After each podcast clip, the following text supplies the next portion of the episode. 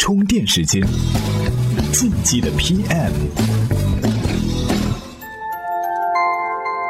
干成了才叫事儿，伟大的都是熬出来的。各位好，欢迎收听在喜马拉雅 FM 独家播出的《进击的 PM》。今天我们聊点喜闻乐见的话题，什么呢？程序员和程序员。注意哦，这第一个“员”可是女字旁那个“员”，名媛的“媛”。第二个“媛”才是程序员们常常用来自嘲的那个猿猴的“猿”，其实就是男女程序员之间的区别。当然，我们平常见到的大多数肯定是男程序员。对于女性程序员这种珍稀物种，许多人并不看好。他们认为编程需要数理、逻辑思维，感性的女人天生不适合。但实际上真是这样吗？今天近期的 PM，咱们就来详细聊聊女性程序员。如果他们确实比男性程序员优秀，那优秀在哪里呢？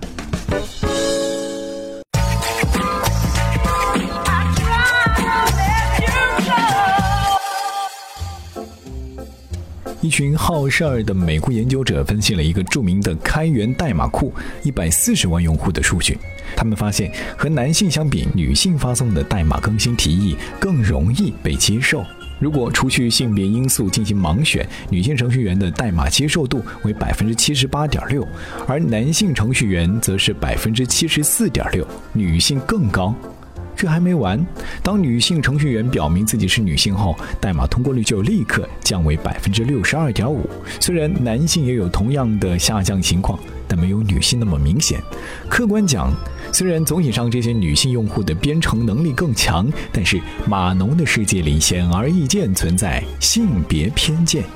虽然性别歧视还是确确实实的存在各行各业当中，但是 IT 行业在普通人的印象里可能。更加厉害，毕竟学理科的女生少，大家都会认为女生的逻辑思维能力不如男生。事实上，女生的仔细确实比男生略高一筹。这里就有一个极具说服力的例子：程序员的祖师就是一名女性。我们来听听今天的充电贴士。充电贴士：世界上第一位程序员名叫艾达·拜伦。艾达设计了巴贝奇分析机上解伯努利方程的一个程序，并证明了19世纪计算机狂人巴贝奇的分析器可以用于许多问题的求解。他甚至呢还建立了循环和子程序的概念。由于他在程序设计上的开创性工作，艾达被称为世界上第一位程序员。当时的艾达甚至不顾自己已经是三个孩子的母亲，坚定地投身于分析研究，成为巴贝奇的合作伙伴。在一八四三年发表的一篇论文里。艾达认为，机器今后有可能被用来创作复杂的音乐、制图和在科学研究当中运用。这在当时呢，的确是十分大胆的预见。以现在的观点来看，艾达首先为计算拟定了算法，然后写作了一份程序设计流程图。这份珍贵的规划被人们视为第一件计算机程序。不是我不明白，只是这世界变化太快，只有把握话语节奏，才能成为意见领袖。深度季播节目《意见领袖研习社》正在喜马拉雅热播，欢迎回复“意见领袖”至微信公众号充电时间，参与话题讨论，了解详情。欢迎回来。事实上，早期计算机编程工作的确主要是由女性完成的。在一九六七年出版的《计算机编程就业指导》中，一位作者写道：“编程需要耐心、恒心、关注细节，这些正是女生的特点。”那么，为什么现在这个行业里大部分都是男性呢？可能环境是一个原因。八十年代，比尔盖茨、史蒂夫乔布斯一帮人横空出世，营造出了这个行业都是老男人的氛围。女生觉得自己与这些人的典型形象不符合，没有归属感，大概也就没有在计算机科技圈混的动力了。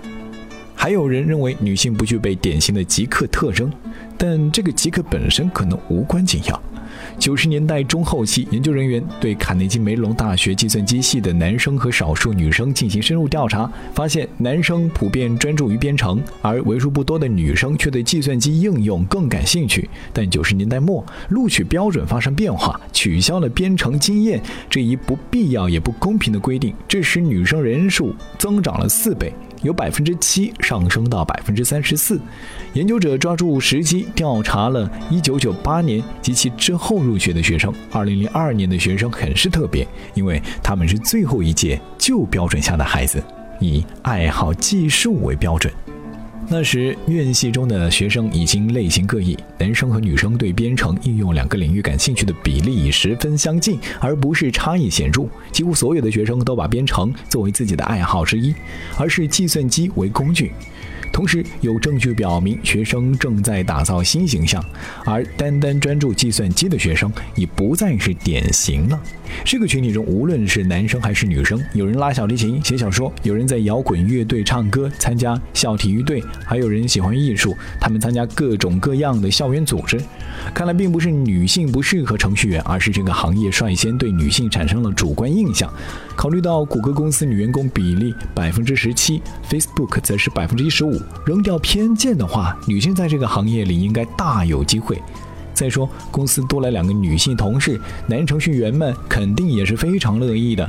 这期节目说到编程呢，很多人都会在网络上自学这门技能。网易云课堂也给充电时间的会员赠送了两门价值一百九十八元的精品课程，在这里提醒各位会员们注意领取。好了，本期节目由勒布朗企划编辑，Loud News 老彭监制，观点来自果壳网，感谢果壳对本期内容的贡献。今天的节目就是这样，感谢各位收听，我们下期再见。